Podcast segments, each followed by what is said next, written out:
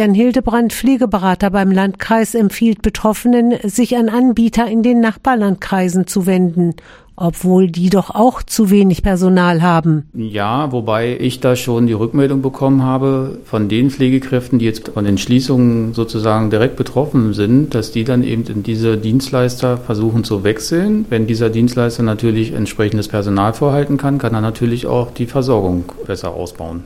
Das grundlegende Problem aber bleibt.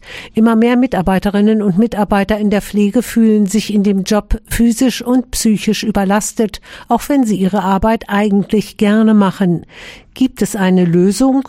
Also ich kann jetzt nicht aus ökologischer oder ökonomischer Sicht sprechen. Ich kann eigentlich eher aus persönlicher Sicht sprechen. Und ähm, da kann man nur versuchen, die Arbeitsmodelle attraktiver zu gestalten. Also gerade im ambulanten Dienst, in, gerade im ländlichen Bereich würde ich äh, meinen, da sind die Teilzeitdienste sehr unattraktiv. Also sprich jemand, der Vollzeit arbeiten muss, weil er vielleicht als Alleinerziehender oder als Vater die Familie ernähren muss, Vollzeit arbeiten muss, aber jeden Tag irgendwo Teilzeitdienste ableisten muss, ist dann sehr unattraktiv. Dann brechen dadurch eben irgendwie potenzielle Kräfte weg. Das wäre so ein Anreiz.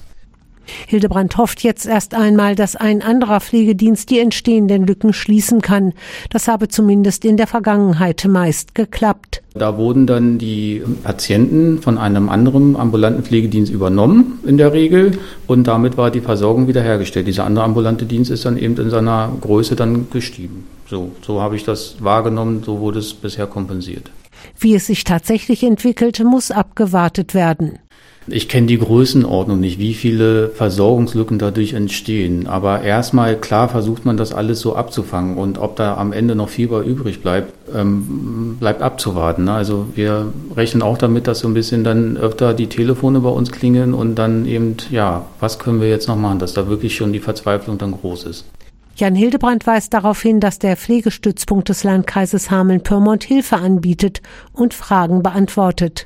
Wir sind auch im Internet vertreten, da finden Sie alle Nummern. Wir haben auch nochmal Zuständigkeitenbereichen mit den verschiedenen Pflegeberatern. Können Sie sich jederzeit melden. Sie können sich auch melden, wenn Sie sagen, kommen Sie mal bitte vorbei. Sie können sich das zu Hause anschauen. Wir machen Hausbesuche. Äh, alle Wege sind möglich.